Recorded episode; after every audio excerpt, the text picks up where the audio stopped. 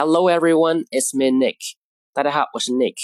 Today's expression is better off. Better off 意思是达到或者处于更好的状况。好，来看例句。第一个，You would be better off without me. 没有我你会过得更好。第二个，I think you guys would be better off taking a train than driving. 我觉得你们坐火车比开车更好。第三个，Your health will be better off if you choose the fruit salad rather than the chocolate cake. 如果你选择水果沙拉而不是巧克力蛋糕，你的健康状况会更好。All right, that's it for today. I'll talk to you soon. Bye, guys.